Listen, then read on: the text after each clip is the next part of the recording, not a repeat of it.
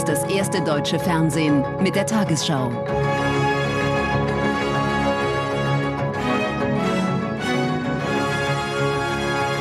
Heute im Studio Konstantin Schreiber. Guten Abend, meine Damen und Herren. Ich begrüße Sie zur Tagesschau. Erneut hat ein Bericht über sexualisierte Gewalt durch Geistliche schweres Versagen in der Kirche offengelegt. So wurden im Erzbistum Freiburg seit den 1950er Jahren bis heute mindestens 540 Kinder Opfer. Als Täter werden 250 Priester sowie 33 Ordensleute genannt. Schwere Vorwürfe erheben die Autoren gegen den früheren Erzbischof Zollitsch und dessen Vorgänger. Statt den Betroffenen zu helfen, hätten sie nur die Institution Kirche und die Täter geschützt. Mehr als 400 sexuelle Übergriffe hat Raphael Hildebrand erlebt, wie er erzählt, als Messdiener in Oberhammersbach bei Freiburg. Also man wird ein ganz anderer Mensch. Erstmal als Kind äh, weiß man nicht, was mit einem geschieht. Ne? Äh, man legt ein Doppelleben sich zu. Ne? Man lebt in zwei, äh, in zwei Welten. Es sind Fälle wie seiner, die Sie untersucht haben. Zwei Kriminologen und zwei Juristen haben exemplarisch 24 Fälle ausgesucht, 180 Personen befragt. Es ging vor allem darum, Strukturen im Erzbistum Freiburg offenzulegen. Wir haben äh, nun wenig Lob zu verteilen. Während der Episkopate Doktores Seyer und Zollitsch gab es in der Tat Vertuschungen. Robert Zollitsch, Personalreferent unter Erzbischof Seyer, später selbst Erzbischof. Der Bericht belastet ihn schwer. Vertuschung, Ignoranz, Verstöße gegen geltendes Kirchenrecht. Zollitsch wird sich zu diesem Bericht nicht äußern. Der aktuelle Erzbischof Stefan Burger wird nicht belastet, zeigt sich aber selbstkritisch.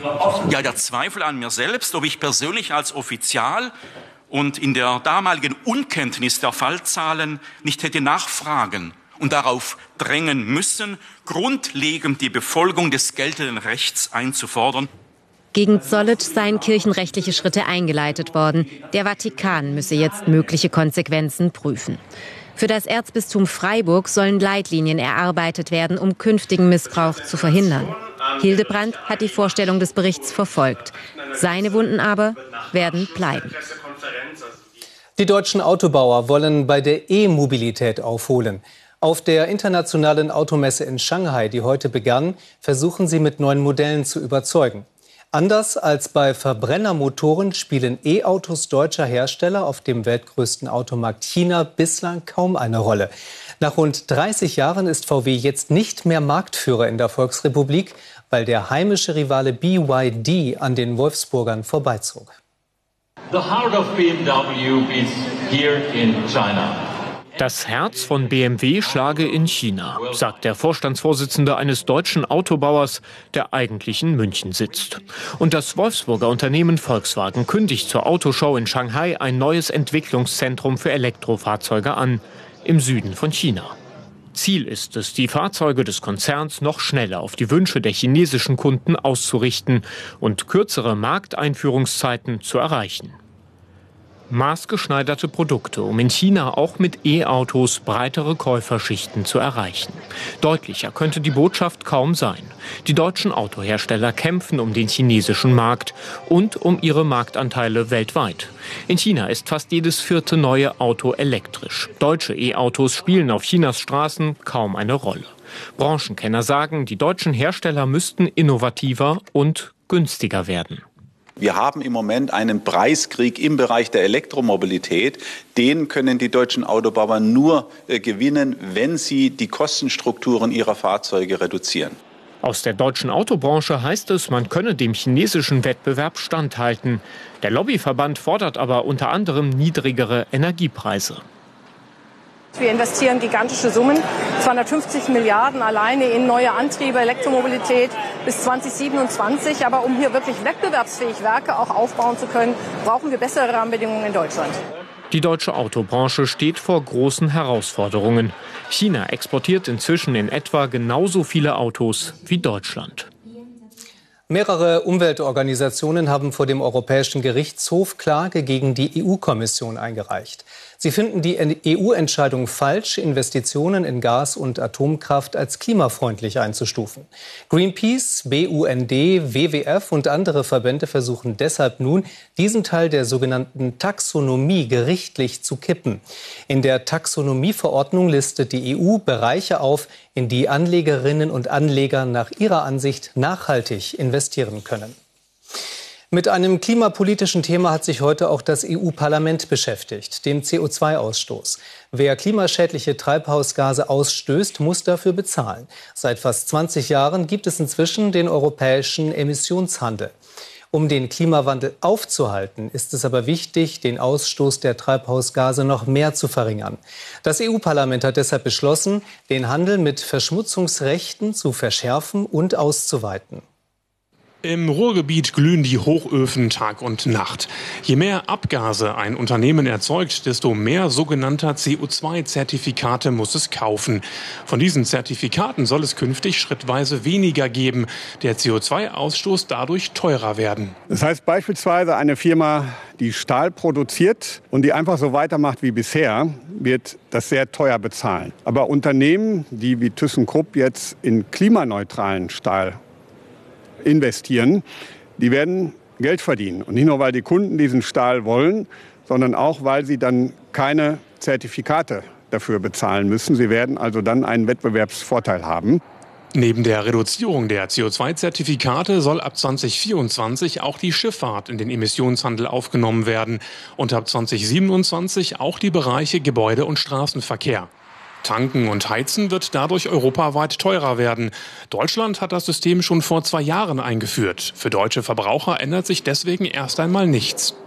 Für das Klima hat die Reform vor allem den Vorteil, dass die Menge an Emissionen, die erlaubt sind, abgesenkt werden und dass wir bis zum Jahr 2040 die Nulllinie erreicht haben und damit auch bis zur Jahrhundertmitte Treibhausgasneutralität. Und das ist das große Ziel der EU, Klimaneutralität bis 2050. Die Entscheidung von heute wird viele Menschen in Europa Geld kosten. Und im Hintergrund laufen ja auch noch die Verhandlungen zur Sanierungspflicht von Wohngebäuden. Europa kommt voran beim Klimaschutz, aber er wird teuer werden. Geht es nach Arbeitsminister Heil, soll die tägliche Arbeitszeit von Beschäftigten in Deutschland künftig elektronisch aufgezeichnet werden. Erfasst werden müssen Beginn, Ende und Dauer der Arbeit. Heils Gesetzentwurf, der dem ARD Hauptstadtstudio vorliegt, sieht aber auch Ausnahmen vor. So könnten die Tarifpartner beispielsweise eine schriftliche Aufzeichnung durch die Beschäftigten vereinbaren. Für die Unternehmen soll es nach Größe gestaffelte Fristen geben, um elektronische Systeme einzuführen. Bahn- und Flugreisende müssen sich wegen Streiks erneut auf Verspätungen und Ausfälle einstellen. Am Freitag will die Eisenbahn- und Verkehrsgewerkschaft bundesweit den Schienenverkehr zum Stillstand bringen. Das erfuhr der Bayerische Rundfunk aus Verhandlungskreisen.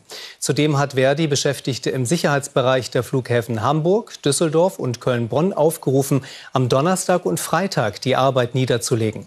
Die Gewerkschaft fordert von den Arbeitgebern unter anderem mehr Geld für die Arbeit an Wochenend- und Feiertagen. Polen und die Ukraine haben ihren Streit über ukrainisches Getreide beigelegt. Nach Angaben des polnischen Landwirtschaftsministers Tellus soll von Samstag an wieder ukrainisches Getreide durch Polen transportiert werden dürfen. Es sei sichergestellt, dass künftig kein ukrainisches Getreide mehr in Polen bleibe und dort die Preise senke. Wegen der zollfreien Importe sahen sich polnische Landwirte bedroht. Mehr als 13 Monate nach dem russischen Überfall auf die Ukraine ist Präsident Putin erneut ins Kriegsgebiet gereist. Wie der Kreml heute mitteilte, sprach Putin mit Militärs in den besetzten Regionen Cherson und Luhansk. Sein Auftritt fällt in eine Phase, in der sich die ukrainischen Streitkräfte für eine erneute Gegenoffensive rüsten.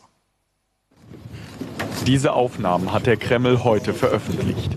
Sie sollen Russlands Präsident Putin auf ukrainischem Staatsgebiet zeigen, das derzeit von russischen Soldaten besetzt wird. Demnach soll Putin im russisch besetzten Teil der Regionen Luhansk und Cherson unter anderem an einer Kommandositzung teilgenommen haben. Mir ist wichtig, Ihre Meinung zur Situation zu hören, Ihnen zuzuhören, Informationen auszutauschen. Unklar ist, wann der mutmaßliche Besuch stattgefunden haben soll. Bald ist Ostern, sagt Putin, während er eine mitgebrachte Ikone auspackt. Das orthodoxe Osterfest wurde bereits am Sonntag gefeiert, doch nach Angaben eines Kreml-Sprechers soll der Besuch gestern gewesen sein. Heute wurden bei russischen Angriffen auf einem Markt in der Stadt Cherson nach Angaben der ukrainischen Behörden neun Menschen verletzt, eine Person wurde getötet. Der ukrainische Präsident Zelensky soll heute eigene Stellungen entlang der Front in der Region Donetsk besucht haben. Das Präsidialamt veröffentlichte Bilder, auf denen Zelensky Soldaten im umkämpften Avdiivka Auszeichnungen überreicht. Ich habe die Ehre, heute hier zu sein, um Ihnen für Ihren Dienst zu danken. Dafür, dass Sie unser Land verteidigen, die Ukraine, unsere Familien. Zelensky teilte außerdem mit, dass die Ukraine seit Beginn des russischen Angriffskriegs mehr als 2000 Soldaten aus russischer Kriegsgefangenschaft frei bekommen konnte. Im Sudan haben sich Medien zufolge die Konfliktparteien zu einer 24-stündigen Waffenruhe bereit erklärt. Doch die wird offenbar nicht eingehalten. Ein Sprecher der Vereinten Nationen bestätigte, dass die Gefechte weiter andauerten. Mehrere Medien berichten von Schusswechseln und Explosionen in der Hauptstadt Khartoum. Seit Samstag bekämpfen sich die sudanesische Armee und Paramilitärs. Nach UN-Angaben sind seither mindestens 270 Menschen getötet worden.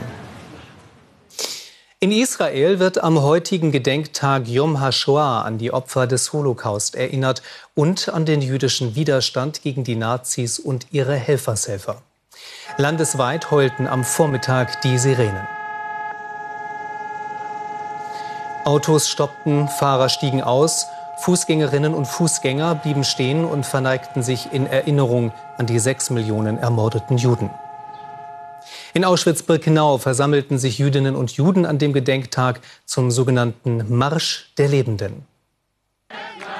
Sie singen und tanzen in Auschwitz und zeigen damit allen, wie lebendig das Judentum und die jüdische Kultur ist. Tausende Jüdinnen und Juden aus der ganzen Welt laufen heute hier von Auschwitz nach Birkenau den Marsch der Lebenden viele junge Menschen und Überlebende des Holocaust. Die jüngste ist Eva Umlauf. Sie war gerade mal zwei Jahre alt, als sie mit ihrer Mutter nach Auschwitz kam. Manche singen, weil man sich freut, dass man am Leben ist und dass die uns nicht ganz vernichtet haben. Und deswegen ist es lebendig und wir freuen uns alle, dass wir diesen Marsch noch gehen können. Brzezina, Birkenau. Hier war das Vernichtungslager, in dem die Deutschen mehr als eine Million Menschen getötet haben. Die meisten von ihnen Juden. Die Jugendlichen heute laufen den Weg, den ihre Vorfahren damals in den Tod gegangen sind. Wir kommen jedes Jahr hierher und wir erinnern uns an das, was passiert ist. Wir stehen für sie ein. Das wird für immer ein Teil von uns sein. Vor dem Todestor legen die Menschen Kärtchen ab mit den Namen derer, für die sie heute hier sind.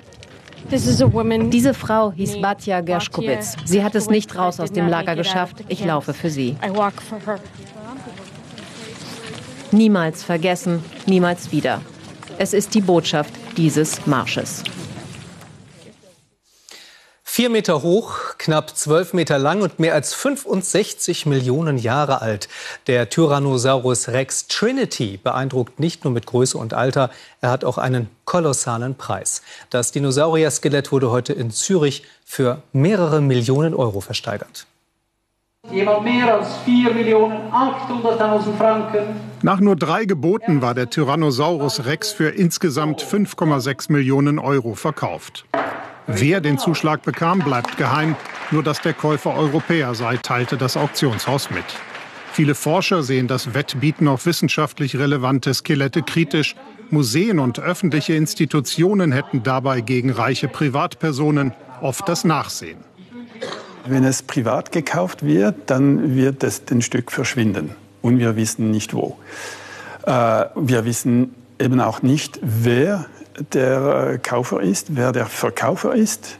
Und das finde ich etwas problematisch.